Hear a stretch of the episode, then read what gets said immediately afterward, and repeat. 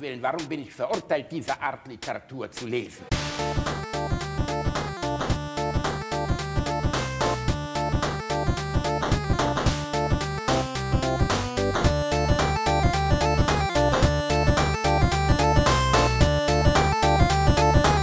Ich lache niemals unter meinem Niveau. Aber Liebling, ich weiß nicht, ob Herr Fritz noch kann. Sag ihm, er möchte mich noch ein bisschen lecken. Hm. Könnten Sie meine Frau noch ein bisschen lecken? Das kostet mehr. Oh, Liebling, ich möchte, dass er mich noch leckt. Ist schon okay, fangen Sie an. Liebling, sag ihm, dass ich noch ein bisschen reinstecke. Ja? Fritz, kannst du sie noch ein bisschen ficken? Ja. Das war kurz, Das ist kurz ja- und bündig. Äh, Fritz ist auf jeden Fall ein Erwerbsarbeiter. Das ist Ja, aber jemand, der der, Fritz, durch. also ich finde es ja auch schön, dass Fritz seiner Arbeit nachgeht, ohne großes Murren, ne? Einfach nur so. Nee, hm, also ja, wirklich, mit hm. was für einer Begeisterung der da dran geht, der Lady Beglücker.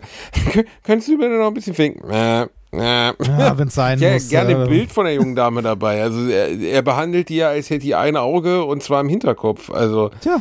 So schlimm wird es doch nicht sein, oder? Ist halt Auftragsarbeit, ne? Du kennst das doch. Man macht Sachen, die macht man mit Liebe, da ist man dabei, so wie das hier.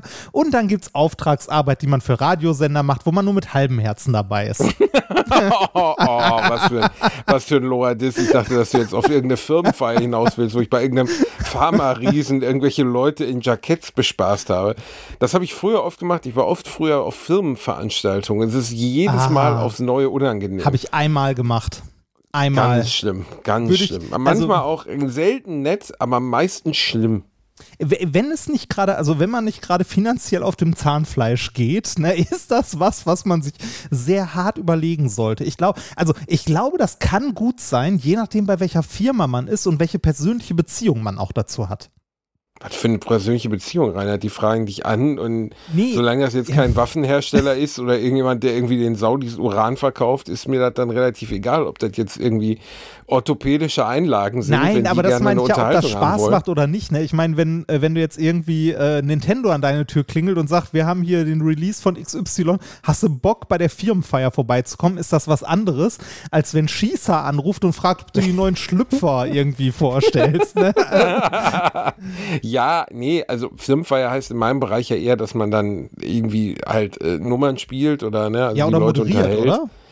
Ja, habe ich ehrlich gesagt, bin ich einmal nur so reingeraten in die Moderation. Ja, ich auch. Äh, weil sie es mir dann erst sagten, als ich da war. Also ich war halt gebucht für einen Slot von 45 Minuten Firmenfeier Mhm. und hatte mir dann auch so äh, ne, ein paar Nummern zurechtgelegt. Und am Anfang sage ich dann immer zwei, drei Sätze zum, zum Laden, zum Chef, zum sonst was. Und dann gehe ich halt in mein Programm über. Aber die meinten dann, ja, die Moderatorin ist krank.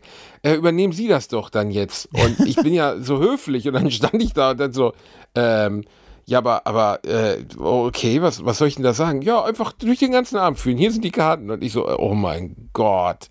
Ich habe so skurrile Sachen bei Firmenfeiern über. Also zum Beispiel war ich mal auf einer Firmenfeier.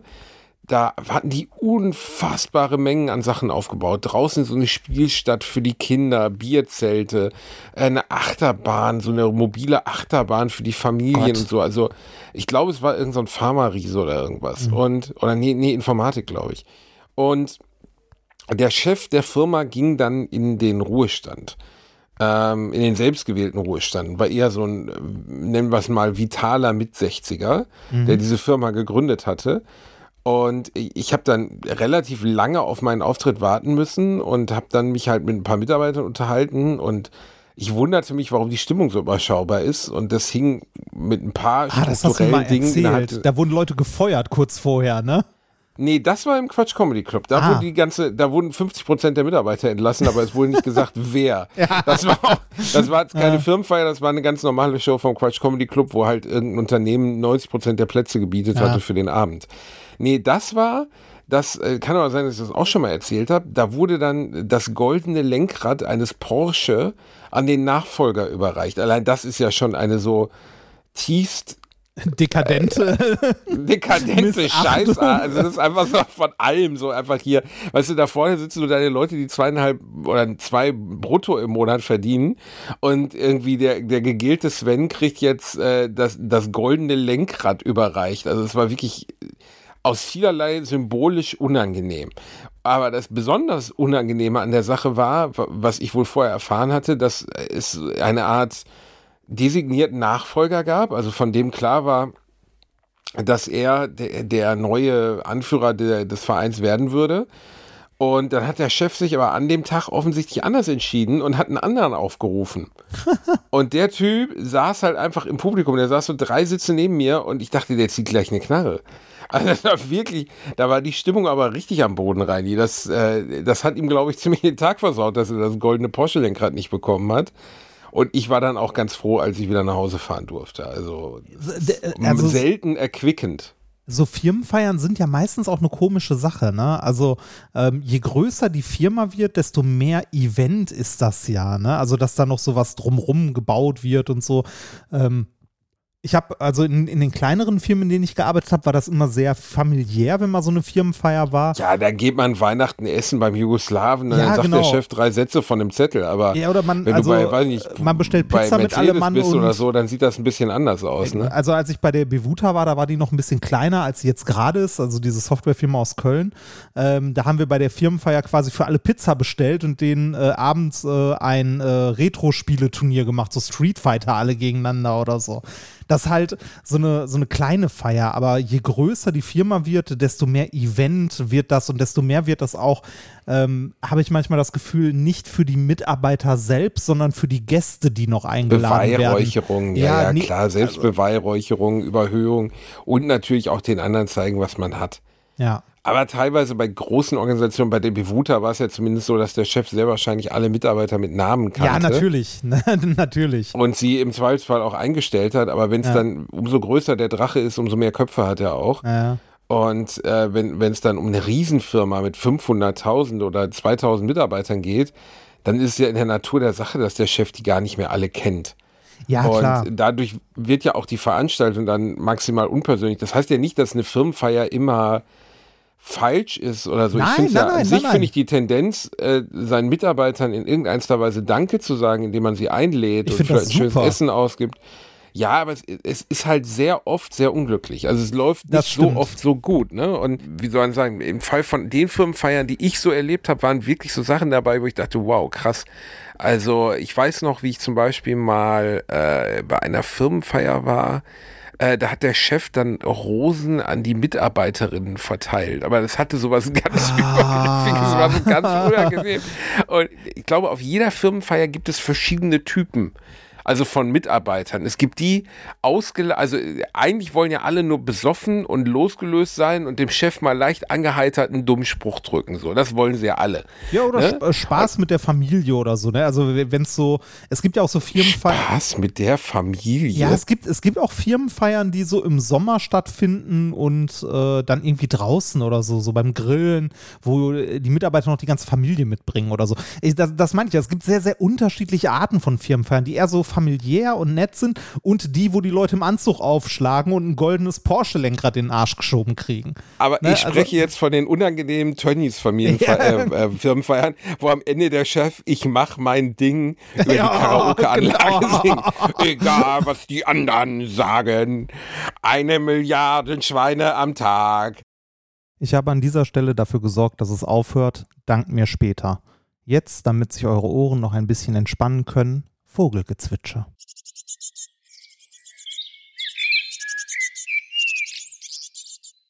Und jetzt geht's weiter. Und zack, da ist ein kleiner Break, den habt ihr vielleicht gemerkt, äh, die Änderung des Tons. Wir mussten abbrechen gestern und nehmen jetzt am nächsten Morgen weiter auf. Aber das ändert ja nichts an unserer Qualität. Reinhard war gestern mit seinem Penis im Mund seiner Katze verschwunden und ist da hängen geblieben. Ja, das ganz passiert kurz, manchmal. Es, Die verwechselt das, das mit dem Kratzbaum. Das ist halt auch problematisch. oh, ne? ekelhaft. Oh Gott. Oh Gott. Nein, oh nein, Gott. nein, das ist, das ist natürlich eine, eine absolut abstruse Geschichte. In Wahrheit äh, hat der ähm, Herr Bielendorfer nicht mehr genug Kraft gehabt, ins Mikrofon zu sprechen. Das äh, ist halt auch schwierig. Ne? Man muss Es immer war- Flüssigkeit ja, zu sich nehmen, weil man verliert viel beim Sprechen und so. Das, Wichser. ja, wir waren gerade bei verschiedenen Typen auf einer Firmenfeier. Richtig, das zwei Typen, die nie in der Firma wirklich angestellt waren. Also doch, ich war, ich war in so Kontexten angestellt, in denen es Firmenfeiern gab. Und ich war natürlich als Entertainer auf Firmenfeiern. Und was mir immer auffiel, es gibt wirklich, also erstmal gibt es eine Direktive bei jeder Firmenfeier über 200 Leuten und die heißt Saufen.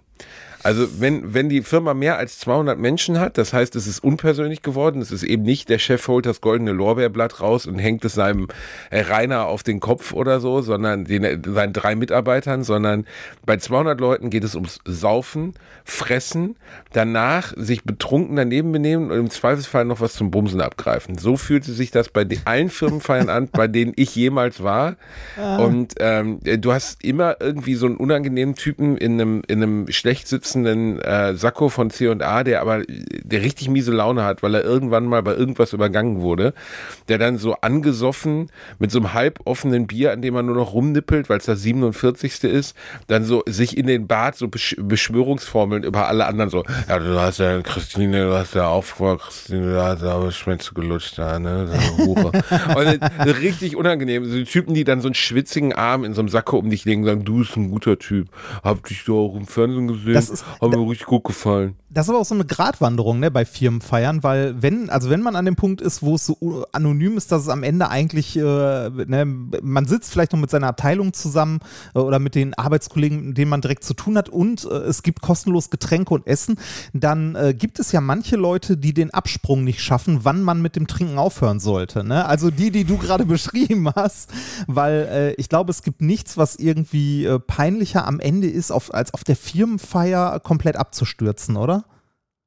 Ja, aber ey, 100 Pro gibt immer, immer, immer. Ja, ist immer, Immer, einer. Ein, einer immer. oder ein Nee ist immer dabei. Ne? Hast immer einen oder eine dabei, also bei großen Feiern mehr als einen, aber auf, selbst auf kleinen Firmenfeiern immer einen, weil meistens die, die, die ganz, das ganze Jahr lang über still waren, so aus dem Controlling oder aus der Buchhaltung, die jetzt mal sich so richtig geben und dann wird's unangenehm. Ähm, das, das ist, glaube ich, schon ein Phänomen, was in vielen großen Dings auftritt, auch weil natürlich du ähm, besonders in hierarchischen Systemen, die groß sind, halt immer Menschen hast, die sich nicht gesehen fühlen. Ne, also Ja. die entweder Ideen haben, die nicht gesehen werden, oder die unterdrückt werden von ihren Mitarbeitern oder die gemobbt werden. Und das baut Frust auf und dann ist so eine, so eine Firmensache immer ein sehr guter Anlass, das mal loszulassen. Und das ist natürlich, und das möchten wir jetzt mal vorwegschicken, der allerschlechteste Anlass, sowas mal loszulassen. Also das kann man definitiv festhalten, der aller, allerschlechteste Anlass. Auf gar keinen Fall auf der Firmenfeier loslegen. Ähm, ich habe wirklich bei mir äh, die Regel etabliert, dass ich im beruflichen Kontext, also wenn ich jetzt, sei es jetzt, ich gehe mit jemandem essen, mit dem ich beruflich verbunden bin, ähm, Fernsehsender etc., trinke ich kein bis ganz wenig Alkohol, maximal ein Glas Wein, ähm, weil es auch, also man, privat ist privat und beruflich ist beruflich. Und sobald du im beruflichen Kontext dich enthemmst durch Alkohol, besteht die Gefahr, dass du dich selber in die Scheiße reitest. Ja, das Und kann nach hinten das ist- losgehen. Man Ja, sollte auch das auf Bühnen nicht zu viel definitiv trinken. Äh, auf Bühnen auch definitiv nicht zu viel trinken. Am besten nicht den alten Schnaps von seiner Hochzeit mitbringen und den live vor 350 Leuten in Autos Ja, wegexen, sich selber ein, ein Loch in die Haare frisieren. Das war so süß. Du warst noch so aufgeregt, du warst so unberührt, du warst The Virgin, The Show Virgin, was ja gar nicht stimmt, weil du mit, mit, äh, mit äh, methodisch inkorrekt ja schon auf Ja, der Bühne gestanden das, hattest. Aber das, das nimmst du, das hast du nur so wahrgenommen. Das, ich was? hatte, Du warst hatte sehr total viel aufgeregt, Spaß. dass wir voll ein angesoffen vor den Leuten. Nein, äh, das, wie gesagt, du hast das falsch wahrgenommen, aber ist egal. Du hast einfach nicht mitgezogen. Ich habe nicht, Reini, du hast dir einfach mal entspannt eine halbe Flasche Schnaps reingekippt und dir dann ein Loch in die Frisur äh, War auch ein äh, langer gesägt. Abend. Das war, der, War es war ein langer Abend. Das- also, das- Irgendwann wird das Sitzfleisch also schwach. ge gen- genau genommen war, sind ja die Live-Auftritte sind ja unsere Firmenfeiern, ne? Ein bisschen So ein schon. bisschen. Unsere Zwei-Mann-Firmenfeier. Aber es, wird, es, wird, es, wird, es wird halt keine Sekretärin befummelt. Das ist der Unterschied. Nee. Haben wir leider nicht. Wir bräuchten so, wie bei den Ghostbusters, bräuchten wir so eine Janine. Oder heißt sie Janice? Janine, glaube ich, oder? So eine rothaarige mit einer schiefen Brille, die äh, immer so einen coolen Spruch auf Lippen hat und wir gar nicht genau wissen, warum sie da ist. Bei den Ghostbusters ist es ja auch so. Die sitzt halt in deren Büro und macht so den Papierkram, weißt du, die macht dann so die Steuerabrechnung für ähm, den Ge Geistesteil äh, des, des toten Richters wieder eingefangen. 7500 Dollar, wie setzen wir das jetzt von der Steuer ab? Du kennst die Genie? Janine ja, natürlich. Na, äh, ich ich glaube, boah, gute Frage. Warte mal, Janine, oder? Janine hätte ich jetzt behauptet. Janine. Äh, ja, Janine. Janine. Janine. Janine. Janine. Melnitz. Ja, ich habe letztens übrigens. den zweiten Teil nochmal gesehen, also nur so in kurzen Auszügen, den ich Ja. 1990 mit den Zwillingen aus meiner Grundschule, wir nannten sie alle die Zwillinge, weil sie waren Zwillinge, ähm, äh, äh, wahnsinnig gesehen kreativ, habe. Ja. Ja, nee, aber das Interessante ist ja, dass, dass das Gedächtnis ist ja episodisch und ähm, ich kann mich halt natürlich nicht dran erinnern, was ich letzte Woche Mittag gegessen habe, keine Ahnung. Aber ich kann mich exakt daran erinnern, wie ich 1990 erst mit den, mit den Zwillingen und deren Mutter und meinem Vater, ich weiß nicht, seltsame Mischung, aber Mach gut, wir waren Satz alle zu gemeinsam Ende. Mach den Satz zu Ende. in diesem Film war, Ah, im gut. Warner Brothers, damals Warner Brothers Movie Village in Gelsenkirchen, wir alle total geflasht waren, weil es war halt Ghostbusters und ich weiß nicht mal, ob ich zu dem Zeitpunkt, weil ich sechs war, den ersten Teil schon gesehen hatte, weil der kam ja in meinem Geburtsjahr raus. Du meinst, Und, äh, ähm, wo warst du da? Im Warner Brothers Movie? Movie Village hieß es, glaube ich, damals. Ich, Ähm, äh, war das vor dem Moviepark oder? Nein, nein, Oder das hat das damit was nichts zu anderes? tun. Ah, nein, nein, okay, das okay. Das ist einfach ein Kino. Ich glaube, zur damaligen Zeit hieß das auch noch anders. Das ist in Gel Gelsenkirchen so ein, äh, das einzige Cineplex, was wir haben am Sportparadies, so ein richtig abgeranzter Kackhaufen. Ja. Mittlerweile, glaube ich, hat sich's ein bisschen gefangen, aber in den 90ern war schon ah, schwierig. Also war halt nichts, wie nichts ist schlechter als das Kino in Ludwigshafen in der Walzmühle. Nichts. Ja, ja, da hast du schon von erzählt. Ja. Es war zumindest ein Cineplex. Also es war ein Cineplex, also die hatten große Seele und in, ich glaube, in den 90ern war es auch alles noch up to date, nur heute ist es halt nicht mehr geil. Und ähm, jedenfalls waren wir da drin und danach noch bei den Zwillingen eine Dr. Oetker Thunfischpizza essen. Und das weiß ich, weil das das erste Mal in meinem Leben war, dass ich Thunfischpizza gegessen habe oder überhaupt Thunfisch, weil bei uns zu Hause wurde kein Fisch gegessen. Und dann denkst du so, weißt du, in meinem Gehirn ist ja für so viel Platz so oder, oder auf der anderen Seite auch für so wenig. Also so viel geht verloren. Aber ich erinnere mich einfach, dass ich Ghostbusters 2 gesehen habe und danach eine Thunfischpizza von Dr. Oetker. Das war offensichtlich, weißt du, der Archivar, der durch meinen Kopf läuft, dieser kleine Mann, der so diese Regale einräumt. Der hat gesagt, das ist eine deiner Das, das musst du Kernerinnerungen. Das Schlimme ist, ich habe ich hab auch eine, äh, eine Kernerinnerung an Thunfischpizza, eine ganz schlimme. Wirklich. Ja. Was ist das denn? Oh, Scheiß, Reini. Wie banal ist denn das Thema Thunfischpizza, dass wir uns beide, dass, dass wir, hier bei Alles steht Kopf von Pixar gibt es doch diese Szene, wo sie Ja. durch diese Kernerinnerungen laufen. Sind die allerwichtigsten. Aber das sind dann so Sachen, wie der Opa das Knie nach dem Fahrradunfall versorgt hat und dann das Herzchen anfing Ja, zu bei uns blühen. ist halt Thunfischpizza. Wir sind so, halt wir haben. Thunfischpizza. Ja, aber Alter. Das Nee. ist doch wirklich erbärmlich. Äh, bei, bei mir war es ähm, ein ähm, äh, Netzwerkzockabend, wo wir unsere Rechner, das war irgendwann Mittelstufe oder so, bei einem Kollegen alle Rechner ähm, halt hingeschleppt haben und die Eltern waren nicht da und wir haben dann irgendwann so äh, keine Pizza bestellt, sondern so Pizza auf so einem Backblech selber in den Ofen gemacht, so wie der gute, so wie der Deutsche halt Pizza macht, ne? Der Deutsche macht Pizza auf dem Mm, Backblech Pizza, bei mm. 200 Grad mit einem Fertigteig von Dr. Oetker oder sonst wem, äh, packt da So ein Tomaten. schöner Hefeteig zum selber ja, ausrollen, genau, meinst du? ja, so ein Bild- genau. Oh. So, der dann so, Also, so, aus, so, der aus so einer Packung rausplatzt, weißt du, aus so einer Rollpackung. Ja, das das gab's so- früher. oh. Es gibt ja immer, das ist ja das Interessante, dass ich hasse die diese Freunde Knack von und, Duck, äh, Knack und Oh, Back, ich auch hasse immer es die. auch. Also ich, ich esse, ich. Auf der anderen Seite ein Essen kann großer man das. Moment, wenn man das das erste Mal aufmacht. Ich weiß Ja. noch als Kind, ich wollte das immer kaufen, nur um es aufzumachen und dann wieder wegzuwerfen, weil ich es nicht mochte. Aber der Moment, wenn diese Brötchen sich aus der Packung rausfalten, das war ja, das ging Ah, ja die- näher an Magie ran als alles andere, was Äh, man im Leben ganz- zu der Zeit hatte. Die sind ganz gut, also sind welche durchaus essbar. Also die Buttermilchbrötchen von Knack und Back, ein Gedicht jederzeit gerne. Das Problem Gibt es die denn noch? Ja, ich die habe das seit ja, Jahren ja, ja. nicht mehr gesehen, Ja, die Reini. gibt's noch, die gibt's noch. Ähm, Also es gibt immer noch diese Alu, Aluröhren, die man so wie so eine, ja, wie so eine also diese Fusselbürste Dosen, so aufknackt und ja, dann diese, diese Dosen, wo du erst außen das Etikett abziehst und dann auf so eine Linie drückst und irgendwo gegenhaust, Genau. dass die so aufgehen und manchmal gehen die halt von alleine schon auf. Und ich habe diese Dosen gehasst, weil ich mich heute noch, wenn ich so ein Ding aufmache, bei dem Scheiß jedes Mal erschreckt, wenn das Ding platzt. weil das so unkontrolliert ist. Aber äh, Buttermilchbrötchen, äh, beste. Wirkt also super gut.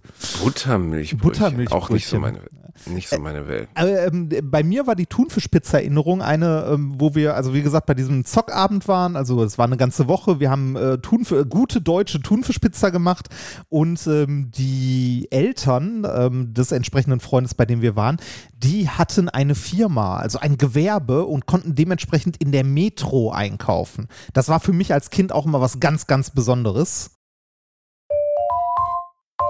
Werbung. Als kleiner, dicker Junge, der ich nun mal leider bin, habe ich mich in letzter Zeit häufiger mit dem Thema Krankenversicherung auseinandergesetzt. Genau genommen mit privaten Krankenversicherungen. Und wenn du wie ich überfordert bist von dem riesigen Angebot an Tarifen, das es da so gibt, dann check mal die kostenlose Clark-App aus. Das ist wirklich fantastisch, weil mit Clark hast du all deine Versicherungen im Überblick und kannst sie von überall aus digital managen. Das ist ein echt dicker Vorteil. Dank des praktischen Tarifvergleichs siehst du außerdem in Sekundenschnelle, welche die passende Krankenversicherung für dich und deinen individuellen Lifestyle ist. Und solltest du wirklich mal Fragen haben, helfen dir die Expertinnen von Clark immer persönlich weiter. Per Telefon, Videocall, Chat, E-Mail, Fax, die kommen theoretisch zu Hause vorbei, reiten auf einem Pferd vor, schmeißen dir eine Brieftaube ins Gesicht, das ist unglaublich. Okay, die letzten drei Gründe stimmen nicht, aber das ist wirklich wahr, sie sind immer erreichbar. Weiteres großes Plus, Clark gehört zu keiner Versicherungsgesellschaft, berät dich also immer unabhängig und in deinem Interesse. Also tausch das Wartezimmer gegen das Behandlungszimmer und lad dir die Clark-App runter. Mit dem Gutscheincode AAA34, AAA34 erhältst du außerdem bis zu 30 Euro Shoppingguthaben für Brands wie Apple, Zalando und Co. Die Teilnahmebedingungen und alle weiteren Infos findet ihr wie immer in den Shownotes. Werbung Ende. Oh ja, das, Ne, das man- ist auch geil. man Wenn die Eltern in der Metro einkaufen Genau, können, das man- gibt was her. Man kannte jemanden, der in der Metro, der eine Karte hatte und in der Metro einkaufen kann. Ne? Ähm, das, äh, das war so was ganz Großes. Ähm, und die haben halt auch immer in der Metro eingekauft und hatten dementsprechend äh, immer so Großpackungen. Ne? Also Metro ist ja was, was nicht billiger ist. Viele Leute glauben ja, wenn man so im Großhandel kauft, die Sachen sind billiger. Das stimmt gar nicht zwingend. Die Sachen sind nur in größeren Versionen verfügbar. Ne? Da bekommst du dann nicht die äh, 50 Gramm Dose Tomatenmark, sondern das Kilo in einer Dose. Und genauso war es dort mit dem Thunfisch. Wir hatten eine Dose Thunfisch, aber diese Dose war eine Kilo-Dose Thunfisch. Da Und war faktisch ein kompletter Thunfisch reingedrückt Ja, also im, im, nee, im Grunde war das so eine Scheibe aus einem Thunfisch rausgeschnitten und die dann in eine Dose gepackt. Eine schöne Scheibe war Thunfisch. äh, und äh, natürlich, so, so dumm wie man als Kind ist, ne, denkt man natürlich so, ja, mehr ist immer besser. Ne? Das heißt, Das ist wirklich, das ist wirklich so. Also ich, Das ich heißt- weiß noch, wie ich als Kind mal gekocht habe und gedacht habe, also ich wollte meine Eltern überraschen, mehr Salz ist auf jeden Fall besser als weniger Salz. Das muss auf jeden Fall besser sein. Umso mehr du davon reintust, mh, lecker, lecker, das erhöht ja den Geschmack. Ja, wir hatten am Ende auf, auf diesem deutschen Pizza-Fertigteig ähm, eine komplette Dose, ein Kilo, also ein Kilo Thunfisch auf einem Blech. Das heißt, eigentlich war unsere, unsere Pizza war am Ende eher ein Thunfischkuchen, weil auch der Teig Boah, unten so ein bisschen Alter. luftig aufging und da drauf waren dann, und da drauf waren dann so vier Zentimeter Thunfisch mit einer leichten Lage Käse. Das war so widerlich. Seitdem Aber- kann ich keine Thunfischpizza mehr essen. Aber dir ist schon bewusst, dass das äh, unweigerlich dazu führt, dass uns jetzt gleich, also gerade hier Peter steht schon mit einem Hubschrauber vor meinem Haus mit einem Sniper und schießt gleich durchs Fenster rein, weil der Thunfisch ist ja am Aussterben, wie wir wissen. Ja, Und ja, äh, das, du äh, bist Fisch ein Teil des Problems. Ich möchte, problematisch. du bist ein Teil des Problems, Rainer. Äh, Fisch ist generell problematisch. Also Ja, äh, mein es- Gott, wer braucht denn diese Fische? Also Ja. ganz ehrlich, ne, ganz weg damit. Ja, die sagen ja nichts. Wenn die sich nicht wehren und wenn die wollen, dann weg, weg damit, alles weg damit. Leer mehr fischen, dann hat man auch mehr Platz zum Schwimmen, meine Meinung. Ja, ich bin ja, ehrlich, das, ne? wenn man das leer, wenn das Meer komplett leer ist, also wenn du einfach alles weg hast, auch die Wale, nervig. Immer schwimmen die in den Weg, du willst mit dem Segelboot einfach mal oder willst mal mit deinem Jetski mit 80, hier auch Seekühe, habe ich letztens Seekuhgeburt gesehen. Was wagen die eigentlich da in den Everglades rumzuschwimmen? Was soll das? Weißt du, du willst da mit 80 mit deinem Jetski durch die Everglades fahren, hast hinten dir extra so, einen, so einen extra scharfen Propeller dran gemacht und dann kommt dir so eine doofe Seekuh in den Weg. Und dann, was, was machst du dann? Dann fährst du da halt drüber. Ja, dann geht's sup, sup, sup, sup, in der Seekuh. Äh, also nein, ähm, äh, Tierschutz, gerade Fische und so, auch wichtig. Aber ja, ähm, zu viel, also äh, zu viel Was ich so unfassbar finde, ich esse ja wirklich wenig Fisch, Ja, ich sind auch. diese Massen, diese Massen, die du, also Was bei allem, Äh, oder? äh, Ja, aber, aber äh, natürlich, also Massentierhaltung insgesamt äh, muss man nicht drüber reden, aber bei der industriellen Massentierhaltung gibt es ja, wie soll man sagen, die ist auf allen Ebenen schädlich und falsch. Punkt. Ne? Also Ja. es gibt keine Diskussion darüber, dass 100 Millionen Schweine irgendwie in Ja, ja, irgendwelchen da haben- da Hallen haben wir auch schon halten. x-mal drüber geredet, ne? Alles scheiße. Aber nein, aber bei, bei den Fischen geht es ja, also außer du gehst jetzt auf ähm, Zuchtfische, so Zuchtlachse in Ja. Norwegen, was auch scheiße ist. Bei dem normalen Schlepp, nicht Schlepplein oder Schleppnetzfang, also bei dem, wo die so über den äh, Meeresboden mit so hunderte Meter langen Netzen gehen. Ne? Ähm, Ja. Und dann so gesehen alles eincachen, was da drüber schwimmt. In 300 Meter Tiefe bis zum Fußboden wird alles weggecached. Und dann siehst du, was die in diese Fischtrawler reinheben, so tonnenweise. Und erstens natürlich jetzt Beifang ist eine Diskussion. Also da werden einfach alle Tiere gefangen und zerquetscht in diesen Netzen, weil es ja Quark, also klar kannst du manches davon dann zurückwerfen und vielleicht überlebt es auch. Die werden ja sortiert und dann manche Tiere, die nicht ge gegessen werden, werden zurückgeworfen. Die meisten gehen aber einfach bei dieser Praxis dann halt drauf, ne, weil die zerdrückt werden und die Kiemen kaputt gehen und so. Und auf der anderen Seite, wer hat denn jemals, also wie kann denn irgendein Mensch auf die Idee gekommen sein, dass das ökologisch vertretbar ist, dass das eine gute Idee ist? Ich weiß, die Antwort ist Geld. Aber wie, wie kann denn vor 150 Jahren oder so, als die Industriefischerei groß wurde, irgendjemand gesagt haben, wisst ihr was, wir machen kein Netz, das vier Meter groß ist, sondern wir machen ein Netz, das vier Kilometer groß Ja, du ist. Und das halt, ziehen wir ne? dann durchs Meer. Ja, aber in dieser Optimierung muss doch irgendwo immer auch der, da, da muss doch irgendwo ein menschlicher Faktor reinkommen, dass irgendjemand sagt so, ja, aber Leute, wenn wir ein 4 Kilometer Netz durchs Meer ziehen und keine Ahnung, in so einen Fischtrawler 60 Tonnen Fisch reinpacken, dass haben das wir dann dann irgendwann kann, keinen ne? Fisch mehr? Ja. also wirklich, das, Äh, die- also so dumm kann doch eigentlich keiner, das ist wie Walfang, das ist genau das Gleiche, wo du auch so denkst, ja, wir jagen äh, unglaublich, also 60er, 50er, 60er Jahre, wir gl- jagen auf einem unglaublichen Niveau die letzten großen Meeressäuger und irgendwann schwimmen da keine mehr, dann, frag, dann äh, musst du doch als Mensch dich fragen, warum schwimmen die da wohl nicht mehr? Ach, wir haben die ausgerottet. Ja, fuck. Ja, Ne, das, also ist, das- äh, d- das, ist das, das ist das gleiche Problem, das du bei allen äh, begrenzten Ressourcen hast. Ne? So, ähm, die sind irgendwann zu Ende, aber der springende Punkt ist in Zukunft. Irgendwann. ne? Also, das, der, der Kapitalist in mir sagt sich dann, jetzt gerade ist genug da. also, äh, Ich das- habe das Gefühl, es ist genug da, um ein Kilo Thunfisch auf diese Pizza Ja, zu tun, man- also man- werde ich das jetzt tun. Nee, man, man ist sich ja schon, also äh, bei- allen Ressourcen, die irgendwie zu Ende gehen, ist man sich ja schon sehr früh dessen bewusst. Ne? Also jetzt, äh, wenn wir uns mal die ganzen fossilen Energieträger zum Beispiel angucken, mal, wenn man den Klimawandel mal komplett ausklammert ne? und sich alleine nur darüber Gedanken macht, dass das ja eine begrenzte Ressource ist, ist es schon bescheuert, dass Leute Autos fahren, die irgendwie 10 Liter in die Luft ballern, weil irgendwelche Nein, Am- das stimmt ne? ja nicht, dass das eine begrenzte Ressource ist. Du musst einfach nur warten. Ja, Also wenn du jetzt, genau. Man muss ja, eine wenn du gewisse- jetzt 10 man Millionen muss- Jahre wartest, Ja. dann hast du all das schöne Holz, was du jetzt im Boden hast, dann ist das auch wieder Kohle. Ne? Ey, Es dauert halt nur ein bisschen. Selbst Jules Verne wusste schon, also hat schon in seinen Romanen verarbeitet, dass die Kohle irgendwann zu Ende ist. Ne? Also, da- das ist jetzt keine neue Erkenntnis, die irgendwie 50 Jahre alt ist oder so.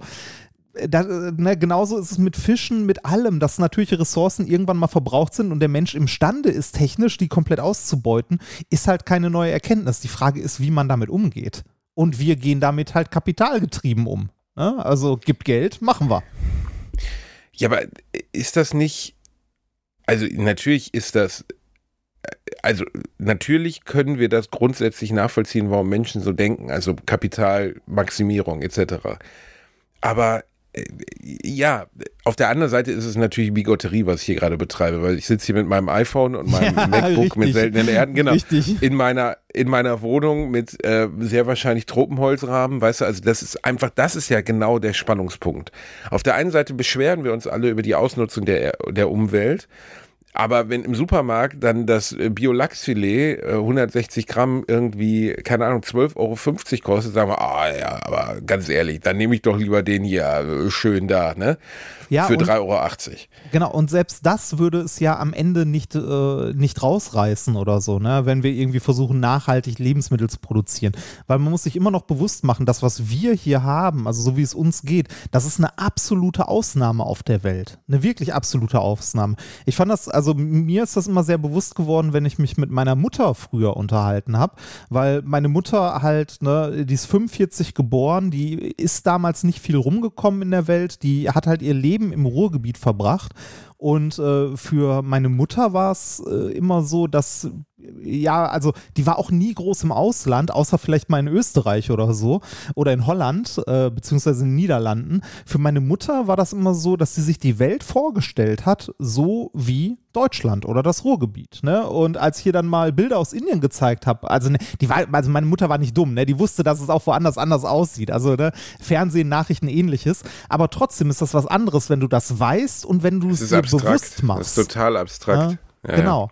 Also, wenn, wenn du dir bewusst machst, dass so wie wir hier leben, äh, mit allem, mit unserem Konsum, mit fließend Wasser, mit Wärme, äh, ne, mit, mit irgendwie, wir können irgendwo hinfahren, dann, wir haben das Konzept Urlaub, ne?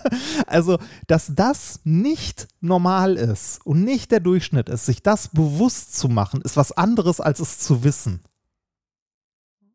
Also, Ja, Ge- Genau, ich glaube, ja, aber genau das ist es und du hast es ja erlebt. Ne, Also du hast ja, du warst ja in Indien ja, zum ja, Beispiel. unter anderem. Und in Mexiko Ne, ihr- und so. Also, und ja, ich weiß gar nicht, also ich, ich hab's, ich denke gerade drüber nach, doch, ich habe einmal in meinem Leben eine Lebens, also natürlich, mein Gott, ich war auch in Urlaubsländern, in denen dir bewusst ist, dass, dass zum Beispiel, also ich war in Curaçao, was ja niederländische Antillen sind, und wo vor 100 Jahren einfach noch ganz starke Apartheid war. Also wo ganz klar war, die weißen Niederländer sind die Reichen und die Schwarzen sind die Armen, die zu dienen haben. Und das zieht sich dort bis heute, das ist jetzt nicht ökologisch, sondern sozial, aber das zieht sich bis heute durch deren Gesellschaft. Ja, also dass man schon das Gefühl hat, dass die Dunkelhäutigen weiterhin in Dienstleistungsberufen arbeiten und die Weißen, die es dort gibt, äh, Geschäfte besitzen etc. Das ist nicht durchgängig so, aber ich meine damit, ich war in Ländern, in denen ähm, sich viel verändert hat in der Vergangenheit.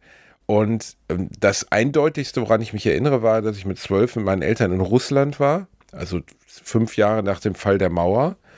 Ähm, ne, also so das Post-UdSSR-Feeling 1994, 95. Wollte dein Vater Und- Waffen kaufen oder warum ihr Genau, da? mein Vater, mein Vater hatte, hatte so eine Lieferung von Granatwerfern, die er gerne, die er gerne an Sergei verkauft. Nein, mein, ich, ehrlich gesagt, die Ex, doch, ich kriege die Hinleitung noch hin. Mein Bruder hatte einen Austauschschüler.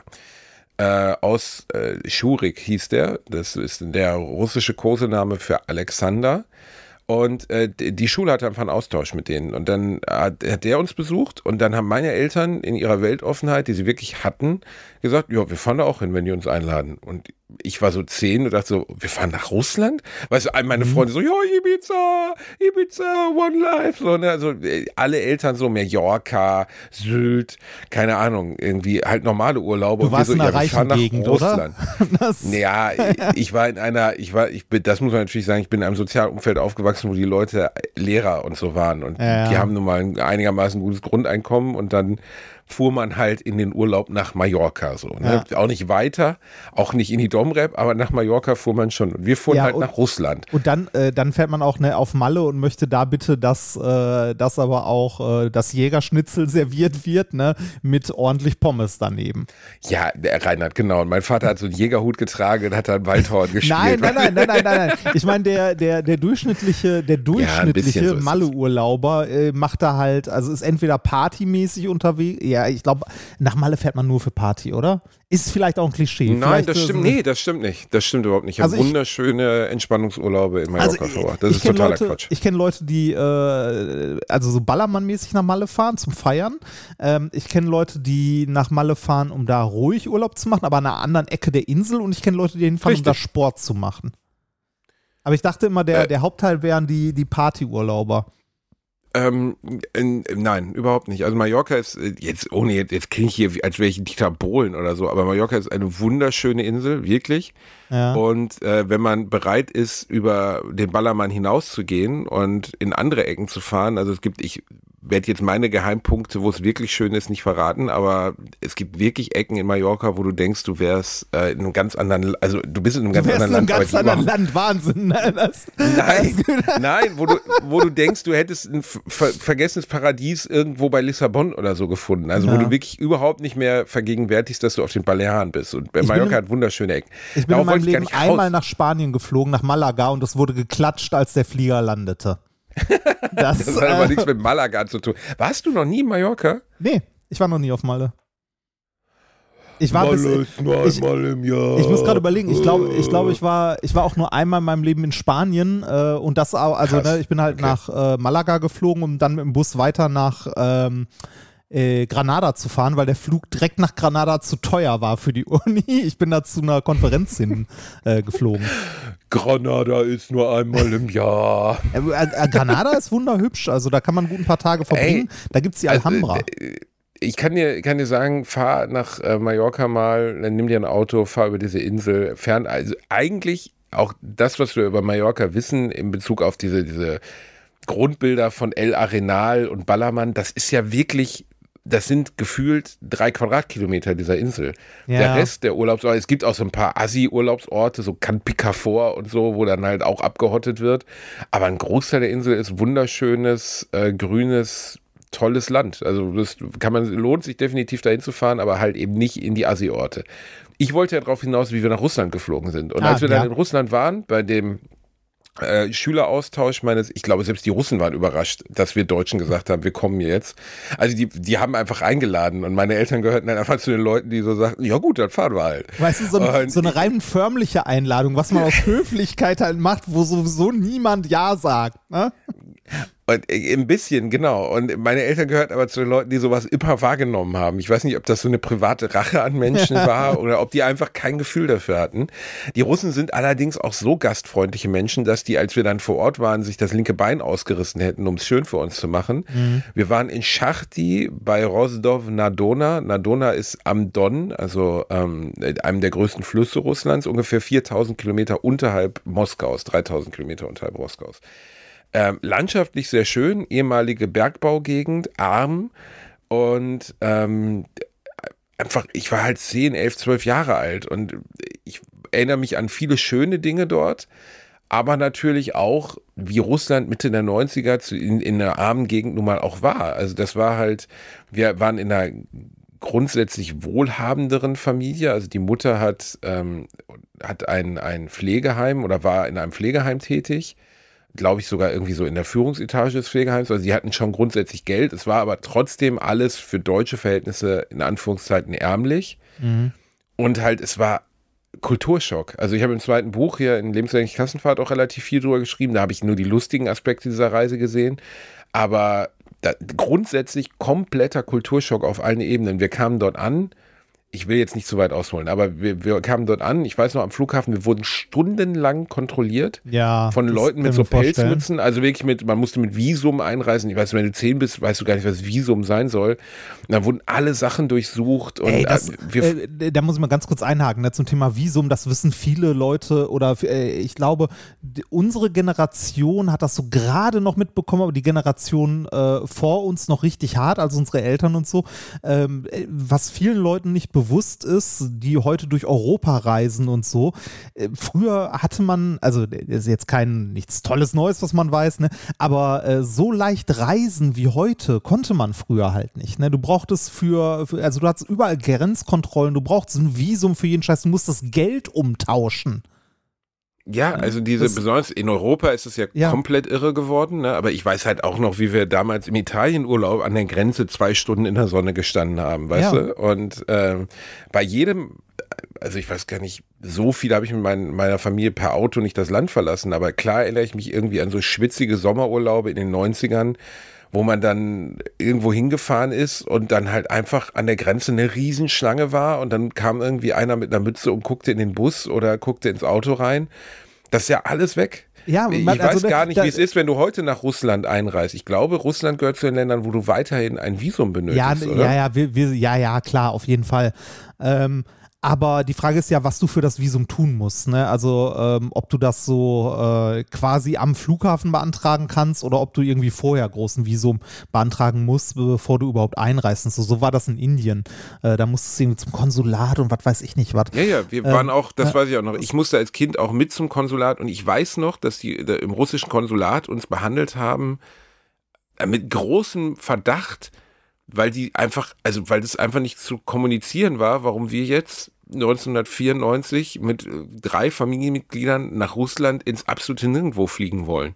Ja, das ist, Also die konnten einfach nicht verstehen, was wir da überhaupt wollten. So, das war so für, ich konnte es auch nicht verstehen, es war für alle irritierend. Ja, ich, ich, ich, ich diese, diese Freiheit, die wir heute haben, ne, also gerade in Europa, diese Rei Freiheit zu reisen, zu arbeiten, wo wir wollen und wie, das ist was, also äh, was einem vielleicht gerade jungen Leuten so selbstverständlich erscheint und bei jungen Leuten zähle ich uns mit dazu und das ist schon hart ähm, oder ein bisschen jünger als wir, was einem so unglaublich selbstverständlich erscheint, was es aber nicht ist. Also ähm, äh, man kann an der EU ja viel kritisieren ne, und viel rummeckern und so. Ähm, äh, da gibt es eine Menge Kritikpunkte, aber man darf auch nicht vergessen, was, EU also was das für uns bedeutet. Ne? Ich meine, ähm, man schaue mal ganz kurz so Richtung Großbritannien und sehe, was passiert, wenn man denkt, das ist alles Kacke, wir zahlen nur für die EU, wir wollen da raus. Das ist halt problematisch. Ne?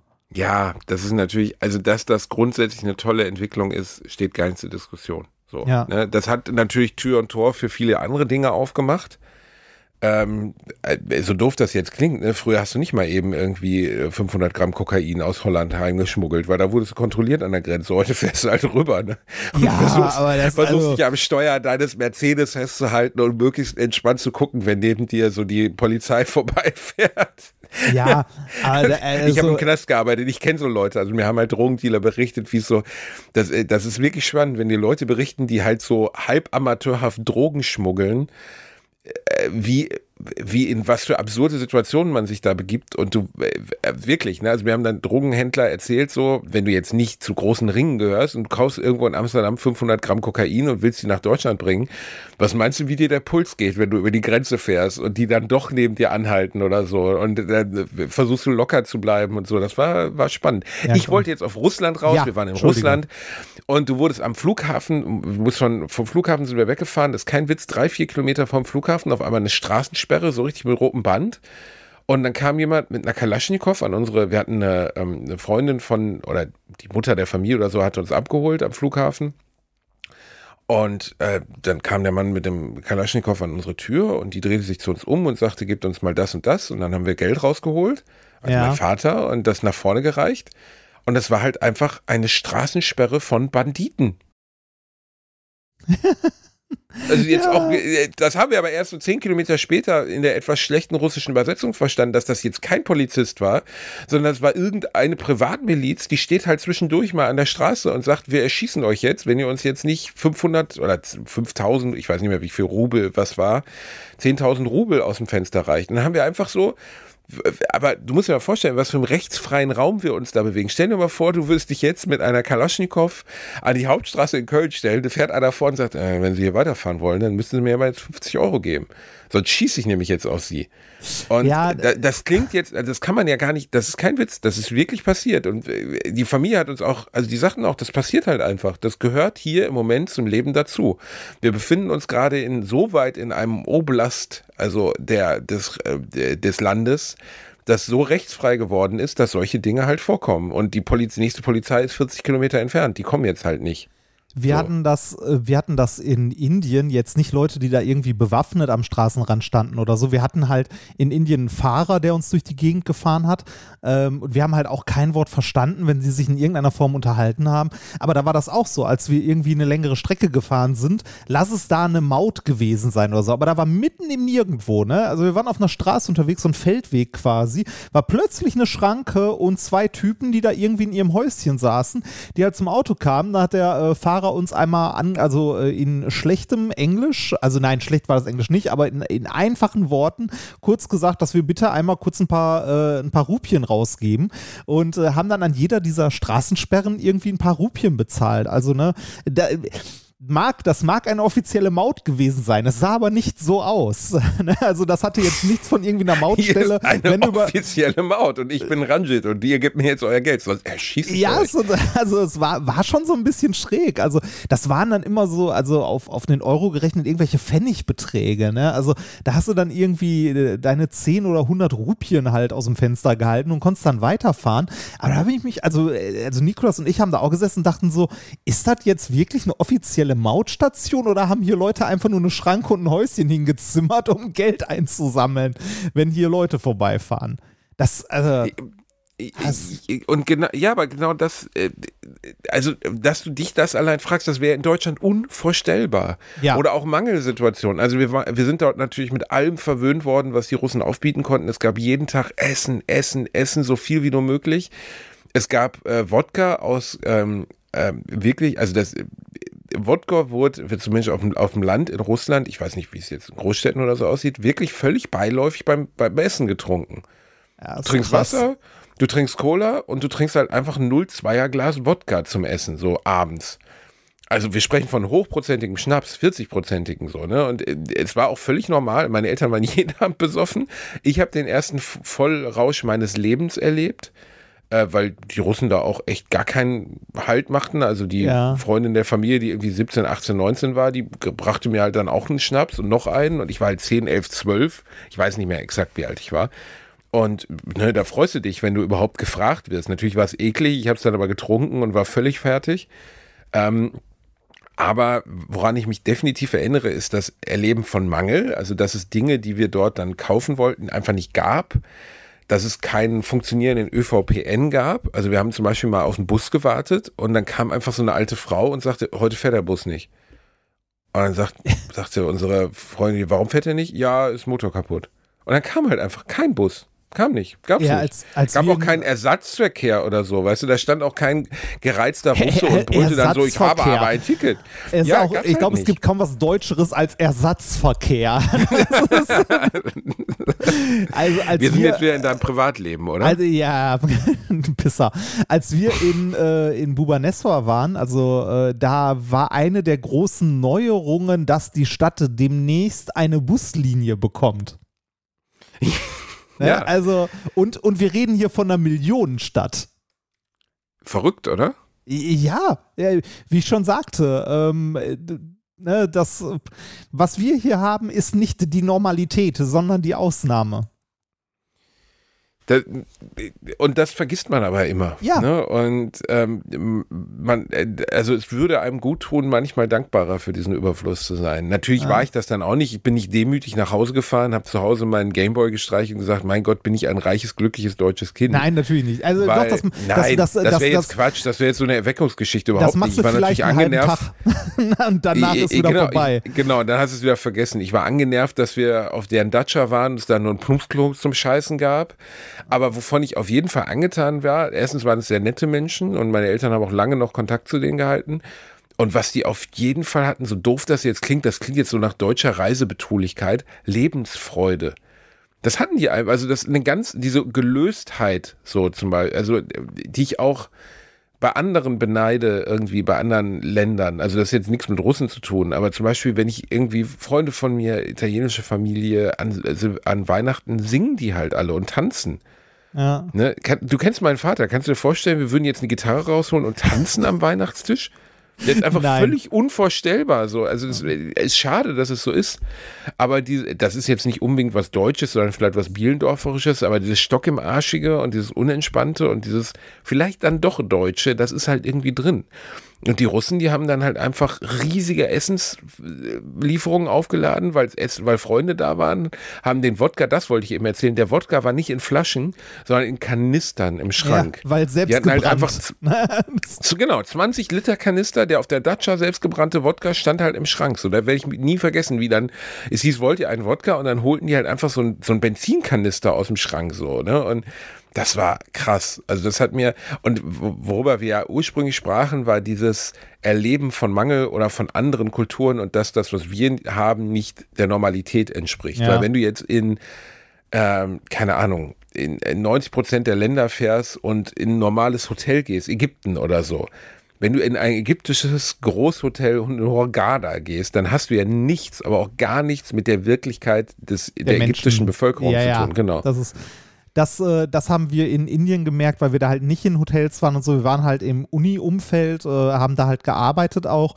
äh, waren aber auch bei den Leuten zu Hause. Also die haben sich zu äh, uns zu sich nach Hause eingeladen und äh, da, also und selbst da waren wir ja in einem sehr wohlhabenden Umfeld, sag ich mal. Ne? Also wir waren ja bei Leuten, die irgendwie als Wissenschaftler in, ähm, äh, in Indien gearbeitet haben, die auch zum Teil irgendwie ihre Promotion in den USA, also im Ausland gemacht haben und und äh, trotzdem äh, war das halt anders. Ne? Also man erlebt ein bisschen was von, von dem Umfeld dort, von der Kultur. Wir sind mit den Leuten da auf den Markt gegangen, also einkaufen auf dem Markt in einer indischen Großstadt. Ähm, ein, also sagen wir so, ein Erlebnis, weil wir halt auch aufgefallen sind wie bunte Hunde. Ne? Ja, klar, ne, das stößt, sticht ihr natürlich total raus. Also äh, zum Beispiel, das habe ich glaube ich auch, das habe ich schon mal erzählt. Eine Freundin von mir hatte eine indische Austauschschülerin bei sich zu Hause mhm. und die hat sich morgens Blumenkohl frittiert, weil die Inder ja kein klassisches Frühstück kennen. Die essen ja auch morgens schon warm. Ja, genau. Wir hatten immer äh, Rührei mit Chili. Sehr geil. Ja, das, das ist ja zumindest ja. noch frühstücksartig, aber wer würde auf die Idee kommen, sich zum Frühstück um 6.30 Uhr morgens Blumenkohl zu frittieren? So, das war auf jeden Fall strange. Die war total nett, aber deren erste Frage, das war halt in Osnabrück, war, where are the people? Und dann ja, das, das, so das hatten Fenster. wir schon mal. Das hatten wir schon genau, mal. Da where are the people? Ne? Da, da ja, haben wir, aber da haben das war für die nicht nachvollziehbar, dass halt keine Menschen da waren. So. Ja, und äh, dann habe ich, das habe ich damals auch erzählt, Hannes Weiland, mein Freund aus, aus Dortmund, der ist mal, der fliegt jedes Jahr oder so nach Indien. Der meinte, er war bei seinem ersten Besuch komplett überfordert. Irgendwo am, in Mumbai kam er aus dem Flughafen, fuhr mit so einem Taxi dann in seine, sein, sein Hostel und da waren halt einfach Millionen Menschen so. Das ja, ist einfach das, dieser, das, das, Gefühl von Intimität, von Abstand und so ist halt unvorstellbar dort. Ja, das, das existiert mir, nicht. Das ging mir auch so. Das, ich fand das auch komisch. Aber das, das hatten wir schon, also da haben wir schon mal drüber geredet, dass das halt eine, eine komplett andere Welt ist, in die man dann eintaucht. Also zusammenfassend kann ich da nur sagen, ähm, wenn man die Möglichkeit hat und das finanziell in irgendeiner Form geht, äh, sollte man mal reisen. Und zwar außerhalb seiner Komfortzone und außerhalb von Hotelanlagen. Ähm, macht einem ein besseres Weltbild. Also erweitert den Horizont. Ich glaube, nichts hat meinen Horizont mehr verändert als die Reisen, die ich gemacht habe oder die ich äh, glücklicherweise machen durfte. Sei es im beruflichen Kontext oder halt privat. Ja, aber ich würde mich, also wenn ich diese Wahl hätte, ähm, das, äh, oder ich habe ja die Wahl, ne, aber ähm,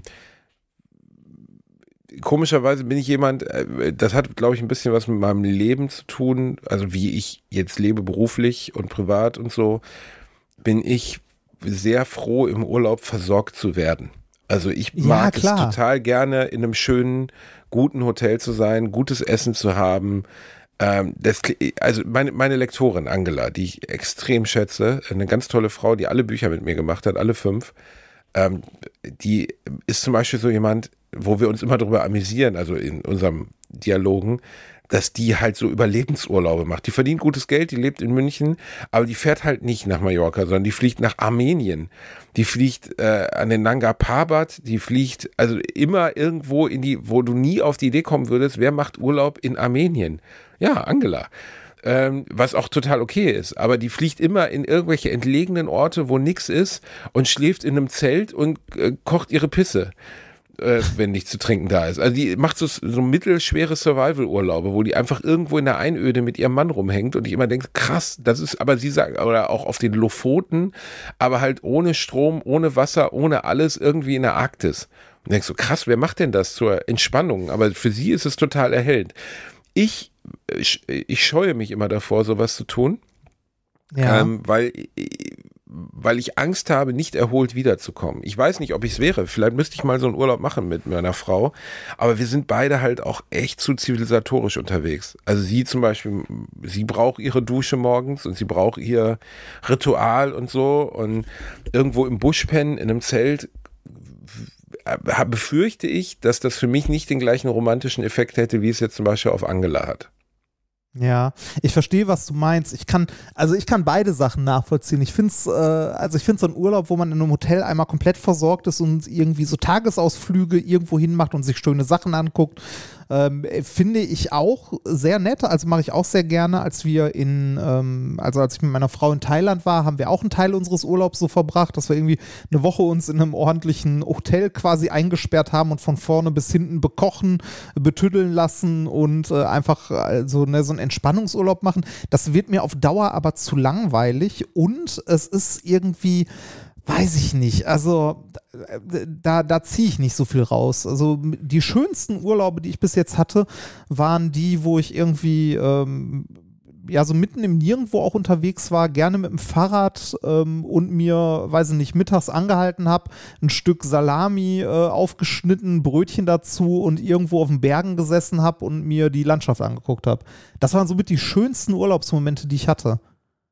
Ja, das, also, also so, aber so, so bei mir muss es immer im zivilisatorisch. Das hatte ich jetzt auf La Gomera zum Beispiel, da haben wir eine lange Wanderung gemacht und einfach auf dem Berg gesessen und irgendwie ein Brot gegessen und das war wunderschön. Aber ich brauchte immer noch so meine Homebase in Form von einem netten Hotel, wo man dann nachts schläft. So, das war für mich wichtig. Ich glaube, ich würde auch, wenn ich jetzt so ein, wenn ich jetzt die Wahl hätte zwischen, ähm, fahre ich nach Mumbai oder fahre ich ins Nirgendwo, würde ich ins Nirgendwo fahren. Ähm, also nichts schreckt mich mehr als Menschenmassen, zumindest so. Also das würde ich zum Beispiel, ich würde Indien oder China oder Japan würde mich überhaupt nicht reizen. Ah, doch, so, so riesige Metropolen finde ich auch spannend. Also so Städteurlaub in so riesigen Metropolen sind auch geil. Also das, wenn man die Möglichkeit hat, sich sowas mal anzugucken, gerade in verschiedenen Ländern, finde ich das auch sehr empfehlenswert. Also äh, da musst du dann ja nicht Wochen verbringen oder so, aber mal, weiß ich nicht, wenn, wenn es kannst, irgendwie so eine Woche Rom oder eine Woche irgendwie, was weiß ich, Bangkok oder so, finde ich, also fände ich prinzipiell sehr, sehr gut, wenn das denn in irgendeiner Form geht. Ne? Da ist auch immer, also gerade bei so Reisen so weit weg, kann man sich auch immer ein bisschen Gedanken machen, mal über den, äh, also über den Umweltaspekt, ob das denn sein muss. Ähm, ja, Reini, aber äh, da sind aber, wir ja wieder bei der Individualerfahrung, also dem Kilo Thunfisch und rettet er ja. die Welt oder schmeckt er nur gut? Also natürlich ist es, also ganz ehrlich, für dich als Individualerfahrung ist es wahnsinnig wertvoll, mal in Bangkok gewesen zu sein ja. oder sonst was. Für die Menschheit und die Welt ist es einfach nur CO2-Verschwendung. Ja, das, oder das Produktion. ist wohl wahr. Also, das, also, ja, also, ja. Hast, äh, wo nee, also, wir bei, bei dem Fisch vorhin waren, hast du den Film Seaspiracy gesehen auf Netflix? Nee. Äh, den könntest du mal gucken. Der ist letztes Jahr erschienen. Der ist natürlich auch äh, sehr in your face und so. Aber da geht es äh, um die, also so ein Doku, also so ein äh, weiß nicht, Docutainment könnte man es, glaube ich, nennen, ähm, über die äh, Fischwirtschaft weltweit und über Nachhaltigkeitslabel und so, inwiefern das denn wirklich nachhaltig da ist. Da wird unglaublich viel beschissen, ne? Bei ja, dieser nachhaltigen ja, aber hallo, und so, ne? Aber hallo, ähm, kannst du dir mal angucken, ich fand den äh, sehr gut und danach hatte ich irgendwie das Gefühl, ich sollte nie wieder Fisch essen. wo, wo, wobei ich schon, wobei ich schon wirklich, also ich esse sehr wenig Fisch, aber nicht, äh, weil mir das alles so bewusst war und so, sondern weil ich Fisch einfach nicht mag. Den einzigen, ja. den einzigen Fisch, den ich mag, das ist Thunfisch. Also auch noch die böse also, Variante. Wenn, genau, wenn dann schon das richtig Schlimme, weißt du, also da, wo es wirklich gar nicht ja. mehr okay ist. Ja, äh, äh, das war ja das, wo wir vorhin anfingen. Das, was ich nicht verstehe, zum Beispiel beim Fischfang, sind diese, wo, wo gehen diese unglaublichen Massen hin? Also diese wirklich unfassbaren Massen, diese Schleppnetze von Kilometerlänge, weißt du? Also wo geht dieser ganze Fisch eigentlich hin? Ich weiß nicht. Also äh, es ist mittlerweile bei mir auch schon ein bisschen her, dass ich Seaspiracy gesehen habe, aber äh, vielleicht findest du da eine Antwort. Guck einfach mal, guck mal rein, den gibt's auf Netflix. Ich habe gestern, ich hatte ja Don't Look Up begonnen, habe ah, ihn jetzt genau. gestern wieder weiter geguckt, wieder eingepennt. Aber er ist schon lustig. Ich sehe aber nach einer Stunde Film schon, wo es, also nicht wo es hinläuft, das weiß ich sowieso, aber dass er ein bisschen lang ist, weil ja. ich finde, jetzt ist eigentlich schon die Message überbracht nach einer Stunde. Du weißt ja, wie es gemeint ist. Ja, ja, genau. Ähm, trotzdem ist es natürlich irgendwie ganz geil, weil er ja ist ja ein totales Schaulaufen von bekannten Stars. Ja. Ähm, und äh, mir könnte der fast noch böser sein. Weißt du? Ja, also das habe ich zwischendurch auch gedacht. Also ich finde ihn immer noch irgendwie so ein bisschen milde und genau wie du sagtest, ich finde diese Nebenplots, also das Sexualleben des Professors interessiert einfach nicht. So, ja, richtig. Also interessiert mich jetzt einfach nicht. Tut zu der Sache halt nichts dabei, weiß ich auch nicht, warum man da dran reinschreibt. Ähm, für mich immer noch die beste groteske Satire etc. haben wir mal drüber gesprochen, weil sie so unglaublich bitterböse ist und weil ich der festen Überzeugung bin, genau so läuft es, ist Wag the Dog. Von, ah, den muss ich ähm, noch gucken. Das sollte ich mir mal aufschreiben. Was? Ja, ja. Ernsthaft? Nicht Hab- gesehen? Nee, habe ich noch nicht gesehen. heute, heute wird Wag the Dog geguckt, heute. Der ist nämlich genau richtig wo lang, der ist den? 90 Minuten lang. Äh, pff, warte, äh, wer streamt es? Keine Ahnung. Ähm, den gibt es auf jeden Fall für 3,99 Euro bei, äh, äh, bei Dings. Bei irgendwo? Hier bei, bei irgendwo. Äh, bei, bei Amazon Prime gibt es den 100 Pro. Äh, der ist, glaube ich, nicht mal auf Blu-ray erschienen. Äh, warte mal, Wag the Dog, muss ich mal schnell schauen. Äh, große Empfehlung für alle. Also einfach, äh, der Film ist 25, 25 Jahre alt mittlerweile. Unfassbar, wenn man drüber nachdenkt. Von Barry Levinson. Levinson. Okay, bei Amazon kostet er 3,99. Aber umsonst kriegst du ihn jetzt nicht Netflix oder so. Also ja, dann, dann werfe ich mal Geld ein. mach, werf ihn bitte mal ein, weil du musst ihn gesehen haben. Ist wirklich äh, nur um einmal die Grundprämisse zu erklären. Ich glaube, wir haben es auch schon mal, Ja, aber haben wir- den muss man gesehen haben. Äh, Das waren diese, äh, diese Spin-Doktoren, oder? Genau, es geht um Spin-Doktoren. Also äh, letztlich geht es darum, äh, es gibt eine Krise, der Präsident hat eine, ich glaube, eine Pfadfinderin befummelt und gefickt im Oval Office. Ich glaube, alles sogar noch vor dem Clinton-Inzident. Also bevor Bill Clinton äh, 97, wann war das? Ich glaube, Bill Clinton war 98, weiß ich jetzt aber nicht mehr. Kann auch sein, dass darauf aufbaut, storytechnisch.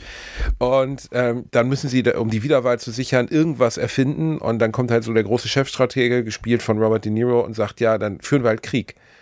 Und dann sagen ja, wie, warum führen wir den Krieg? Gegen wen denn? Ja, gegen das Land. Noch nie gehört von dem Land. Da sagt er, das gibt's auch nicht. Aber die werden wir jetzt, das sind unsere Feinde. Und ähm, dann bauen sie halt einfach im Fernsehstudio Krieg nach. und sagen halt, ja, das, dieses Land, das wollten wir schon immer mal angreifen. Und die haben gegen uns das und das gesagt. Und mit Hilfe eines Hollywood-Regisseurs, das ist jetzt nur der Grund, die Grundidee des Films, bauen sie dann halt einfach in den Medien einen Krieg. Und ähm, mit allem, was dazu gehört, mit Bildern aus dem Kriegsgebiet, mit einem Kriegshelden, mit allem, was du brauchst, um von der eigentlichen Notlage abzulenken. Und das war vor 25 Jahren unvorstellbar.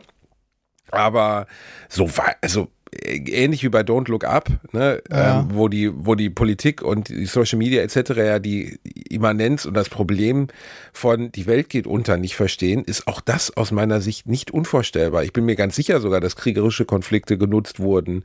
Zwar nicht mit erfundenen Ländern, aber dass kriegerische Konflikte genutzt wurden, um von anderen Dingen abzulenken. Ganz, ganz sicher sogar. Das ist, ja, das ist ja der Klassiker, ne? Ich meine, das hat äh, Hitler ja auch nicht anders gemacht, ne? Du äh, machst aus. der nee, wieder. Nee, ernsthaft, also du machst halt Außenpolitik, um von innenpolitischen Problemen abzulenken. Äh, Klassiker. Äh, apropos, äh, apropos innenpolitische Probleme. Wir haben uns ja gestern noch unterhalten, ne, da meinten wir ja noch, ich glaube, das war noch vor der Aufnahme oder ob es in der Aufnahme war, ich weiß es nicht mehr so, mit äh, hier äh, Covid, bla bla, sieht ja gerade gar nicht so schlecht aus, aber es sind ja am Ende eigentlich nur äh, äh, das Pro also es war ja nur das Problem, dass über die Tage, also über die Feiertage vor allem nichts äh, nix gemeldet wurde. Und äh, jetzt sehen wir heute 64.000 Neuinfektionen. Bäm! Nein, wirklich? Wie kann das denn Ja. sein?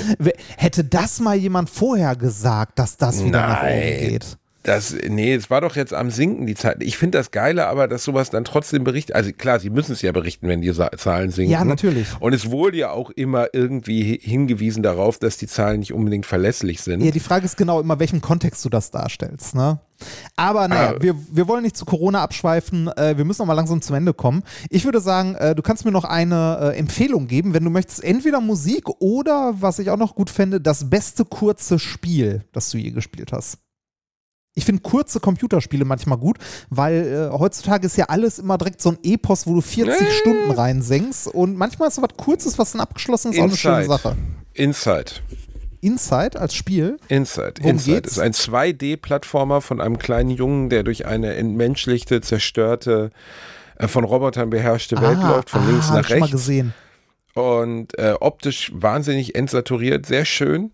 Also optisch schön, weil so simpel Ja. und ähm, sehr grausam. Also immer wenn er stirbt, wird ihm irgendwie von einem Roboter irgendwie ein riesiger Bolzen durchs Gehirn geschossen, aber halt alles so relativ oberflächlich zu sehen. Und äh, ist, glaube ich, nur drei, vier Stunden lang, aber in der Zeit Ah. super unterhaltsam, super gut. Und kann auch gut sein. Im Moment ist ja, glaube ich, immer noch Steam Sale. äh, dass das Ding problemlos irgendwie für 4, 5 Euro zu haben ist. Mal gucken, was sagt How Long to Beat? Ähm, wie heißt Inside, ne? Kann ich denn so da? Inside. Inside. Äh, Inside, ja, dreieinhalb Stunden. Sagt's Ja. für die Main Story. Ah, sehr schön. Äh, ich empfehle an der Stelle, ich weiß nicht, ob ich das schon mal empfohlen habe, aber bestimmt Brothers. Auch ein sehr Brothers schönes Spiel. Gut. Ja, Ja. gute Empfehlung. Ja, Ja. Brothers auch gut. Habe ich mal mit meiner Frau gespielt. Eins der wenigen Spiele, die wir zusammen gespielt haben. Wo sie dann aber irgendwann sagte, warum spiele ich immer den, der hinten schieben muss? Keine Ahnung. Weil einer der Brüder hat eine etwas einfachere Bedienung. Also der eine muss halt immer nur so äh, Ongo-Aufgaben machen. Ja. Der andere macht immer so hier zeigen, da machen und so. Ich, ich finde auch, äh, Brothers ist nicht zwingend ein Spiel, das man zusammen spielt, sondern ich finde, das entfaltet seinen Zauber, wenn man es alleine spielt, weil man hat beide, also man steuert zwei Charaktere und jeden mit einem Analogstick. Genau. Da, aber ich dachte natürlich, Mensch, wenn es irgendwas gibt, was man zu zweit spielen kann, dann vielleicht das. Ja, ja, Aber- ja, stimmt. Aber ist ein, äh, ist ein schönes Spiel. Schönes kurzes. Es gibt Inside sogar auf, äh, auf PlayStation. Äh, nee, es gibt Inside sogar auf, äh, auf I äh, iOS, Ah, erstaunlicherweise. okay. Was mich jetzt auch überrascht. Und offensichtlich besitze ich es. ähm, ja, Ah. Aber es gibt auch eine Demo für. Ähm, okay, also die Vollversion kostet 6,99 und äh, es gibt eine Demo. Für, weiß ich nicht, eine halbe Stunde oder so. Kann man auf jeden Fall, also jedem empfehlen, ans Herz legen, spielen. Inside ist toll. Ja, das Okay. war die neue Alliteration am Arsch. Wir haben Ja. äh, Massen, Massenfischerei, deine 1 Kilogramm Thunfischpizza. mm. Ähm, wollen wir jetzt zum Abschied noch ganz kurz äh, eure schlimmsten Firmenfeiererlebnisse erzählen? Aber du hast nur eins, ne? Äh, schlimmste Firmenfeiererlebnisse. Ich war nicht auf so vielen Firmenfeiern. Wenn, dann waren es halt kleine. Äh, mein schlimmstes war eine, die ich moderiert habe, wo ich angefragt wurde, äh, ob ich die moderieren könnte und so und das äh, fahrlässigerweise dann als Ja gesagt habe. Und äh, das insgesamt so schlecht organisiert war, dass ich den Abend vor mich hin moderiert habe quasi. In einem Saal, also in, in einem Saal mit, ich glaube, 200, 300 Leuten so grob, aber niemand, wirklich niemand hat sich für die Bühne interessiert, was da gerade passiert. Also, das so, äh, du, du sprichst zu einem Publikum, das äh, dir eigentlich nicht zuhört, weil alle irgendwie, ähm, äh, weiß nicht, gerade essen, sich unterhalten oder sonst irgendwas machen. Der Veranstalter der Firmenfeier wollte unbedingt äh, einen gewissen Zeitplan eingehalten haben und dann stehst du, dann stehst du vorne auf der Bühne und sagst, schönen guten Tag, schön, dass ihr alle wieder hier sind. Ähm, wir machen an dieser Stelle weiter mit bla bla bla bla und du merkst, niemand interessiert's. Uh, Das, ja, war richtig, wäre, richtig ätzend. Würde auch, würde auch in meine Richtung gehen. Also ich hatte Ja. das auch, ich hatte einen Auftritt und da wurden mir vorher von meiner Begleiterin, Managerin gesagt, das ist halt ein super wichtiger Partner, mit dem wir noch ganz viel machen. Ähm, da musst du echt, das ist vielleicht der wichtigste Auftritt deines Lebens. Das ist Mhm. natürlich schon geil, das so anzumoderieren. Da habe ich auch nachher zu ihr gesagt, immer bist du eigentlich bescheuert? Also ich meine, was ist das denn für eine Anmoderation? War doch klar, dass das in die Hose geht. Und dann gehe ich halt auf die Bühne und die hatten sich eigentlich Mühe mit allem gegeben, aber hatten irgendwie mit der Akustik Scheiße gebaut. Und ich sage, hallo, guten Abend, hallo, guten Abend, hallo, guten Abend, hallo, guten Abend. Und 2000 Ah. Leute hören mich einfach entspannt viermal. Und ich habe dann einfach mein Set einmal gespielt, aber man hat es viermal gehört und es war einfach ab Minute zwei klar, kein, also wenn es halt, und zwar in diesem Maße halt, versteht es keiner. Und ähm, dann irritiert das und das hat einfach, die haben sich Mühe gegeben in jedem Belang, aber das war eine Folter vor dem Herrn und ich sah einfach nur die glühenden Augen meiner Managerin im Publikum, die mich anstarrte und mir das Gefühl geben wollte, es ist alles gut, du machst das richtig. Und ich wusste halt einfach gerade, das ist so ein bisschen wie wenn Kacke, du in einem ne? brennenden, du sitzt in einem brennenden Auto und draußen sitzt einer und nickt dir so zu, so weißt du, es ist schon okay, du wirst gleich sterben, aber es ist okay. Und sie wollte mir ein gutes Gefühl geben, sagte sie auch nachher, aber ich sagte so, bist du eigentlich doof? Mir war doch klar, dass es eine Katastrophe ist. Ich bin doch lang genug auf der Bühne. Und sagt, ja, aber wenn ich auch noch ängstlich geguckt hätte, dann wäre es ja umgefallen. Ich sage, ja, das kann, das kann richtig sein, ja. Das Ja, war das- schlimm. Aber das sind, das sind dann von uns beiden schon sehr spezielle Firmenerlebnisse, weil wir halt nicht Teil der Firma oder eingeladen Genau, waren oder ja, so, ja. sondern halt Arbeit an der Stelle. Ja. ja. Das war die Ansonsten neue Alliteration am. Arsch. Das war sehr schön. Wie immer. Ja. Nicht? Doch. Ja, doch, doch, doch. Es ist, äh, ich, äh, wir nehmen ausnahmsweise mal früher morgen auf und ich habe noch den ganzen Tag vor mir und frage mich, was ich jetzt damit mache. Wasch- Gott. Wahrscheinlich Ah. Steuern. Ja, das ballert. Dann wünsche ja, ich dir Steuern viel ist Spaß. richtig, ist richtig super. Nun ja. Mach's gut, du Arsch. Mach's gut, du Arsch. Hab dich lieb, Reini Bärchen. Ich dich nicht. Und ihr Immer noch nicht. zu Hause passt, passt auf euch auf. Seid, äh, weil, weil das muss ich dir noch, warte, ganz Ach kurz. Gott. Äh, das äh, nein, weil ich eben gelesen habe. Wusstest du, dass das Kind auf dem Nirvana-Cover, also auf dem Nirvana Nevermind-Cover, Ja. unfassbar, oder? Wie ja, erbärmlich. Es, es hat Was die, für ein es erbärmlicher verklagt. Das muss ich mir vorstellen. Spencer Elden heißt der Mann, äh, der auf dem Nirvana Nevermind Cover drauf ist. Ich denke, jeder von euch wird es kennen. Ein Baby ist in einem Pool und äh, man sieht wirklich alles bis zum Geschlechtsteil. Und ähm, es taucht einem, einem Dollarschein hinterher, der an einer Angelrute hängt. Ne? Also ein bisschen in your face, aber ich weiß noch, dass ich als Kind das erste Mal dieses Cover sah und man blieb auf jeden Fall dran hängen. Ja, man, Und dieser ist Typ halt hat ein wirklich- berühmtes Cover, ne? Das Also- vielleicht das berühmteste Ja, Cover zusammen mit Dark Side of the Moon von Pink Floyd. Und ähm, äh, wie soll man sagen, der Typ hat 30 Jahre lang nichts anderes gemacht, als sich das Nirvana-Baby zu nennen, Werbung dafür, also in jede Talkshow zu rennen, davon zu erzählen, was natürlich auch völlig absurd ist, weil er war drei Monate alt und kann Ja. sich einen Scheißdreck dran erinnern. Der war halt nackt in einem Pool und ist ein Foto gemacht worden, mehr war es nicht.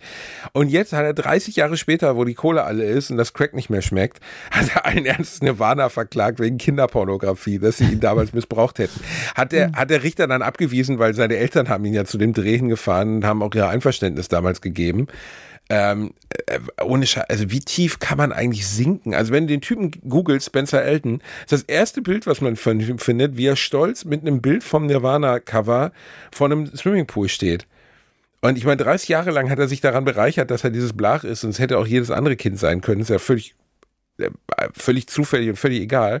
Und dann fiel ihm ein, ah, man könnte da noch Geld rauspressen. Wie eklig die Menschen sind. Ja, ich, ich, ich habe gerade mal in der Wikipedia die nebenbei aufgerufen und äh, der hat ernsthaft, also ich, ich lese den Abschnitt mal ganz kurz vor, weil der ist wirklich kurz. Im August 2021 reichte Spencer Elden in Los Angeles Klage gegen die Bandmitglieder, versch äh, verschiedene Plattenfirmen, Grafiker und weitere Personen, unter anderem wegen Verstoß gegen Bundesgesetz zur Kinderpornografie ein. Also der hat nicht nur eine Person verklagt, sondern so viele wie gerade eben ging. Äh, er behauptete, er befühle sich durch die jahrzehntelange Verwendung des Bildes ausgebeutet. Jetzt kommt's, kritisiert wurde er allerdings dafür, dass er das Cover mehrmals als Teenager und als Erwachsener selbst nachgestellt hatte. ja, ja, das war, das war ein Versehen. Ne? Er ist in den Pool gefallen, da war zufällig eine Kamera mit 25, da war zufällig ein Kamerateam, das ihn dann fotografiert hat. Da hat er sich noch nicht ganz so ausgebeutet gefühlt. Aber jetzt, ich meine, weißt du, wenn die, äh, äh, also wenn, wenn der, der lebt ja nicht mehr, aber wenn der, Ja. der Mönch, der Mönch, der auf dem Cover von Rage Against the Machine, ersten Album Rage Against the Machine, da ist ja dieses ganz bekannte Bild von dem Ja. Mönch, der sich selber Ja. verbrennt. Wenn der jetzt überlebt hätte und das, die verklagen würde und sagen würde, ey, ihr habt mein Bild benutzt für, für ein Albumcover, geht nicht, dann würde ich sagen, ja, okay. Ne? Also, äh, Also- da gibt es natürlich auch immer Fotorechte, bla bla blub. Ja, und die werden auch was wollte grad bezahlt sagen. dafür haben bei dem Da- Fotografen, äh, dass sie das benutzen ich, durften. Ich finde es auch wichtig dann, ne, also äh, es ist jetzt nicht so, dass wir sagen, ähm, man, äh, man darf einfach alles verwenden und so. Natürlich sollte man äh, Fotografen und ähnliches für ihre Arbeit bezahlen, aber dass irgendjemand kommt, der als Kind da fotografiert wurde, auf dem Cover dadurch weltberühmt geworden ist, das zum Teil seiner Identität gemacht hat und sich damit selber äh, also gerühmt hat, dieses Baby auf diesem Cover zu sein, dass der auf einmal auf die Idee kommt, ich wurde missbraucht, ich werde euch alle verklagen. Das ist doch, also das ist doch bescheuert. Ja, unglaublich bescheuert und Gott sei Dank im Land of the Free, wo ja normalerweise jede Kackklage durchkommt, jeder Idiot noch Geld für irgendeinen, weil er sich einen warmen Kaffee bei McDonalds ins Gesicht gekippt Ja. hat. Ähm, Gott sei Dank wurde das abgewiesen. Also das ist wirklich, äh, ich finde es immer wieder erstaunlich, wie Menschen in der Lage sind, so einen Scheiß vor sich selber zu verantworten, dass der sich nicht total dämlich vorkommt und dass er nicht denkt so, bin ich vielleicht der größte Arsch aller Zeiten. Ich meine, er könnte ja einfach stolz drauf sein, dass er auf einem der erfolgreichsten Alben aller Zeiten drauf ist und kann das Ja. als nette guten Abendgeschichte erzählen und gut ist.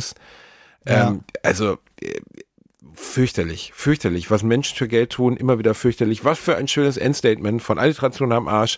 Wir haben euch lieb, ihr Süßen, bleibt gesund, bleibt fit. Nächstes Jahr hören wir uns wieder. Nicht nächstes Jahr, nächste Woche. Wir sind ja schon im neuen Jahr. Wir haben Ja. den 6. heute, 6. Den Januar. Karlauer haben wir schon gehabt. Ja, Genau. ja, egal. Wir, also bis, bis nächste Woche.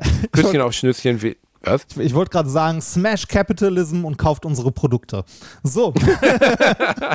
Wir haben übrigens auch einen Webshop, ahaa-shop.de.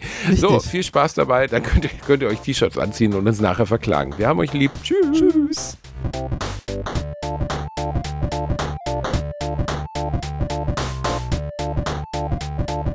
Ich habe gelacht, aber unter meinem Niveau.